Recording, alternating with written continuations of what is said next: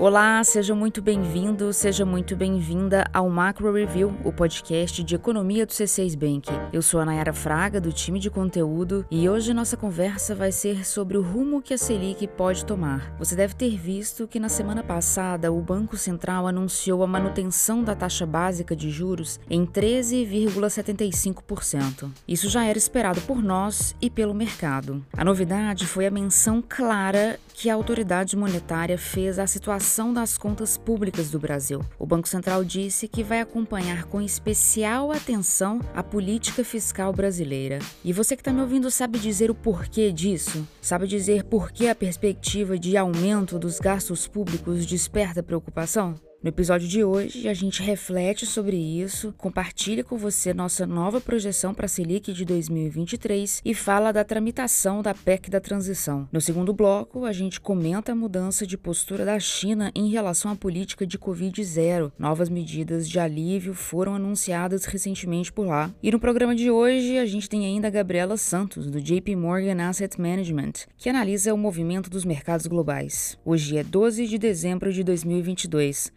Vamos nessa?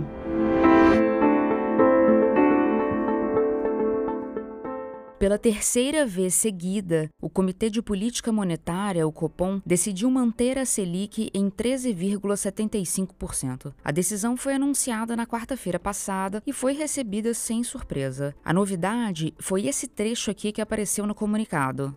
Aspas. O comitê acompanhará com especial atenção os desenvolvimentos futuros da política fiscal e, em particular, seus efeitos nos preços de ativos e expectativas de inflação Fecha aspas. E o que, que isso significa? Bom, Antes de a gente dar essa resposta, vamos entender em dois breves pontos a situação fiscal brasileira. O primeiro ponto é que o nível de endividamento do governo brasileiro é bem alto. Vamos lembrar que a dívida líquida pública do Brasil, que é quanto o país deve menos o que ele tem a receber, ela deve fechar 2022 em 57,7% do PIB, segundo o Boletim Focus da segunda-feira passada. Isso equivale a 5,7 trilhões de reais. É uma das maiores dívidas da América Latina. Supera Chile, México, Peru, com o aumento de gastos previstos na PEC da transição, que é a proposta de emenda à Constituição que prevê a ampliação do teto de gastos para custear o Bolsa Família, com esse aumento das despesas, a dívida líquida pública brasileira pode subir para 61,7% do PIB em 2023, o que seria o maior nível dos últimos 20 anos. Eu já vou explicar melhor isso, mas vamos já ter em mente nesse ponto aqui da conversa que a dívida nessa situação inflação pode bater nos juros, ela pode puxar para cima as estimativas em relação à Selic. E um segundo ponto para entender a situação fiscal brasileira é pensar nas consequências dessa injeção de dinheiro na economia, principalmente via auxílio financeiro à população. Tem uma questão importante aqui: é que, embora a medida venha para atender a demandas sociais legítimas, ela vai funcionar na prática como um estímulo à economia, o que dificulta os esforços do Banco Central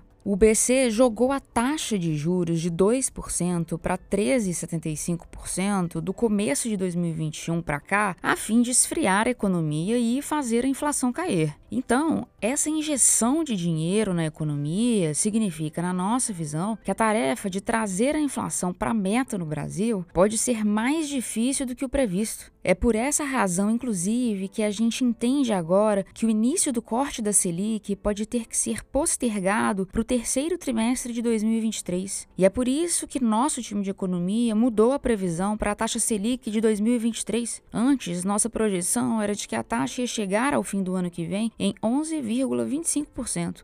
Agora, a previsão é de 11,75%. Quem explica isso melhor para a gente é a Cláudia Moreno, economista responsável pela cobertura de Brasil aqui no C6 Bank.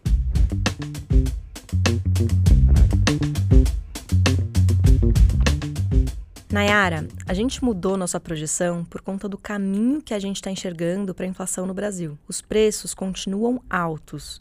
O IPCA está em 5,9% no acumulado em 12 meses até novembro. Ele está abaixo do pico que a gente viu em abril desse ano, que foi quando a inflação passou dos 12%, mas não dá exatamente para comemorar. Vamos lembrar que foi o corte de impostos o principal componente a reduzir a inflação em 2022. A queda de impostos sobre gasolina, energia elétrica e comunicações retirou algo como 3 pontos percentuais da inflação. É muita coisa. Foi como uma força externa puxando os preços para baixo, uma força alheia à dinâmica inflacionária. Só que essa queda não foi suficiente. O fato é que o combate à inflação não terminou. Como você bem falou, o quadro que a gente tem hoje é o seguinte: enquanto o Banco Central está tentando esfriar a economia de um lado, de outro lado está se desenhando um quadro de aumento de gastos sem contrapartida fiscal. E qual que é o problema disso? O problema é que expansão fiscal estimula a economia, mantém a demanda elevada e contribui para segurar a inflação lá em cima. É como se o Banco Central colocasse o pé no freio e a política fiscal pisasse no acelerador. E não é só esse o problema. Mais gastos sem contrapartida do lado de arrecadação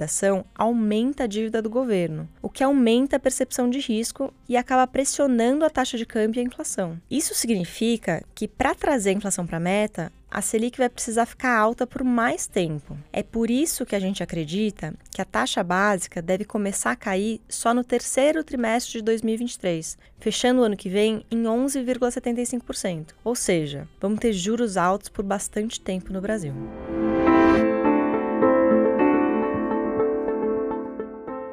Bom, a gente ouviu a Cláudia falando agora da percepção de risco que o aumento de gastos sem contrapartidas traz, né? Esse é um ponto que merece reflexão. A gente comentou isso algumas vezes já no Macro Review, mas vale relembrar: um cenário que sugere fragilidade fiscal não agrada ao investidor. A razão para isso está calcada basicamente em expectativas. Vamos pensar que o investidor costuma olhar para esse cenário de uma forma pragmática. Numa situação em que um governo tem que pagar uma dívida muito elevada, pode ser que esse governo tenha que recorrer a uma emissão excessiva de moeda, o que naturalmente gera inflação. Só que se a moeda local perde valor, o retorno do investimento vai ser menor. Então, naturalmente, para o investidor passa a ser mais interessante comprar dívida de países com maior credibilidade fiscal. Isso resulta na saída de dólares da economia local, o que faz o preço da moeda americana subir no país. E qual é a consequência? A consequência é termos produtos importados mais caros e mais inflação. Essa dinâmica, ou a possibilidade de ela acontecer no Brasil, interfere na expectativa do mercado em relação aos juros. O estresse que a gente viu em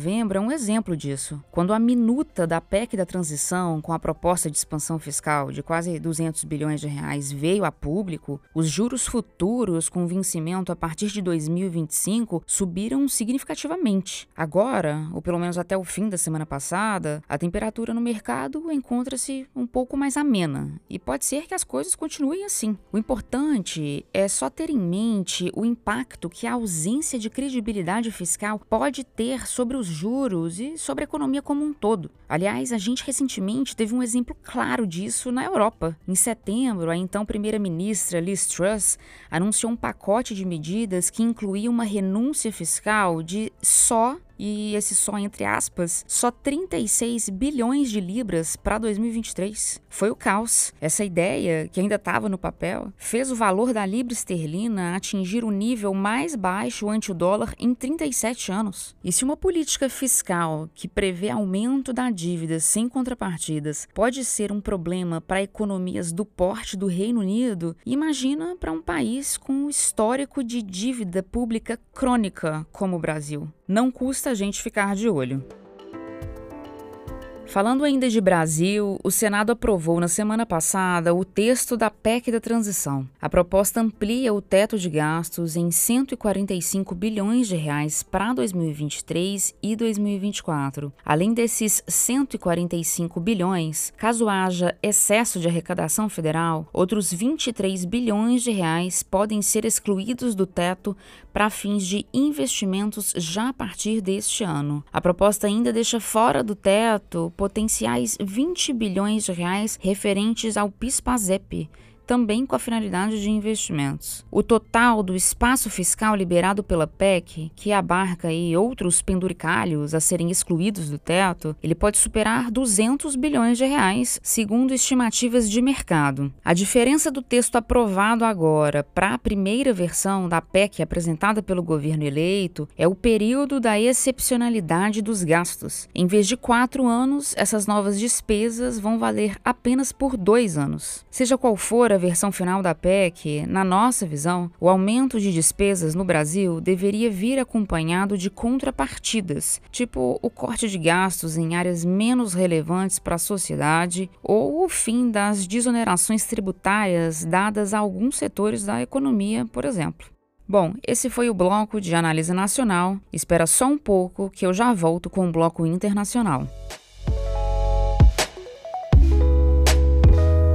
A China deu mais um passo rumo à flexibilização da política de Covid-0, que é a política que tem submetido os chineses a duras restrições de mobilidade desde o início da pandemia. Depois de anunciar as 20 primeiras medidas de relaxamento em novembro, a China divulgou na semana passada mais 10 pontos para aliviar as restrições. Entre esses pontos, estão os lockdowns mais localizados. Então, agora as autoridades locais precisam delimitar áreas de risco com maior precisão. Isso quer dizer que, em vez de bairros ou cidades, o confinamento fica limitado a residências ou andares de prédios. Outro ponto anunciado é a redução na frequência de testagem. Isso vai permitir à população circular na maior parte dos locais públicos sem ter que apresentar resultado negativo para a Covid. E um terceiro ponto entre as 10 medidas anunciadas é que indivíduos com casos leves ou assintomáticos de Covid vão poder ficar isolados em casa em vez de ir para centros de confinamento. A pessoa com Covid antes tinha que fazer isolamento num local específico, sob a coordenação do governo, que queria fazer de tudo para impedir que o vírus se espalhasse.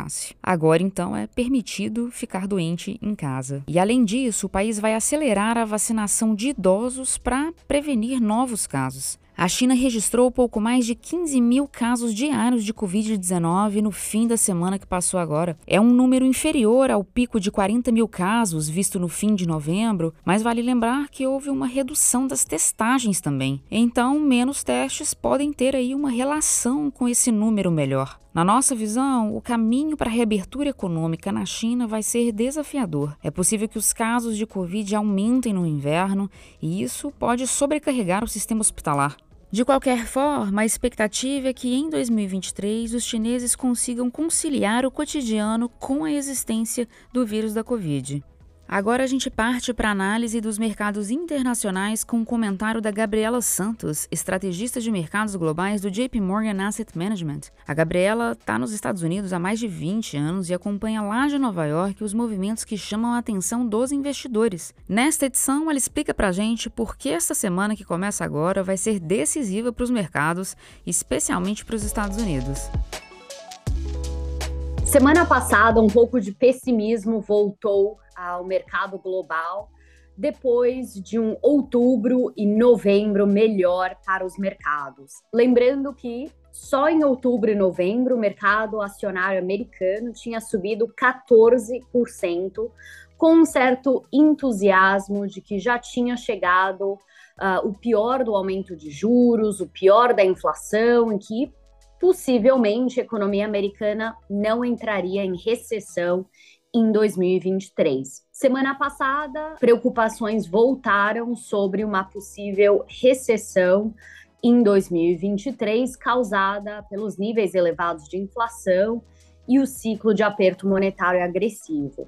Então, tivemos uma queda no mercado acionário americano e tivemos também os juros de longo prazo caindo nos Estados Unidos, um sinal de uma busca de refúgio. Essa semana teremos dados super importantes uh, para avaliar ou o negativo ou o positivo da história. Temos os dados de inflação de novembro dos Estados Unidos e temos a última reunião do Banco Central americano. Se os dados inflacionários forem menos ruins e se o Banco Central americano diminuir o seu ritmo de aperto monetário, sinalizar quase o fim no começo do ano que vem, isso pode animar um pouco mais os mercados no final do ano. Fora isso, a tensão continua na China, que continua relaxando mais e mais as suas medidas de implementação da sua política de zero COVID. Na semana passada, foram anunciadas 10 medidas adicionais de relaxamento, incluindo uh, limites de quando testes são necessários para mobilização interna, e também uh, foi anunciado uma mudança da medida de quarentena, agora com a população conseguindo fazer isso em casa. Isso tem continuado a animar os mercados chineses, com seu mercado acionário subindo mais 5% semana passada e sua moeda se fortalecendo mais 1%. Claro, não vai ser um processo fácil uh, de ter uma transição fora da sua medida de zero Covid, mas os mercados se estão animando, que parece que essa vai ser a direção da China ao longo de 2023 e que já podemos imaginar no final do ano que vem uma economia já bem mais normalizada. Junto de outras, outros anúncios mais pragmáticos com relação ao setor imobiliário e a relação da China com o mundo, isso deve continuar a animar os mercados chineses daqui para frente. Hora da nossa agenda. Eu compartilho aqui os principais dados econômicos que nossa equipe acompanha nesta semana. Na terça-feira, 13 de dezembro, o IBGE divulga a pesquisa mensal de serviços de outubro. A nossa projeção indica uma leve retração no volume de serviços prestados no Brasil. Também na terça-feira, sai a inflação ao consumidor de outubro dos Estados Unidos, o CPI, como a Gabriela mencionou há pouco. Em linha com o menor crescimento da economia americana, a expectativa é ver desaceleração do núcleo da inflação inflação. Na quarta-feira, dia 14, tem decisão de política monetária nos Estados Unidos. A gente espera que o Banco Central americano eleve os juros em meio ponto percentual. Na quinta-feira, dia 15, é a vez do Banco Central Europeu anunciar sua decisão sobre a taxa de juros da zona do euro. A nossa expectativa é de um avanço de também meio ponto percentual. Na sexta-feira, dia 16, saem os dados de dezembro do Índice de Gerentes de Compras, o PMI, dos Estados Unidos, da zona do euro, do Reino Unido e do Japão. A expectativa é que os dados reafirmem a desaceleração econômica dessas regiões. Bom, chegamos ao fim do episódio. Obrigado a você que ficou comigo até aqui. Quem faz parte da equipe econômica do C6 Bank são o Felipe Sales, a Cláudia Moreno, a Cláudia Rodrigues, o Eliezer Jacob e o Felipe Mack.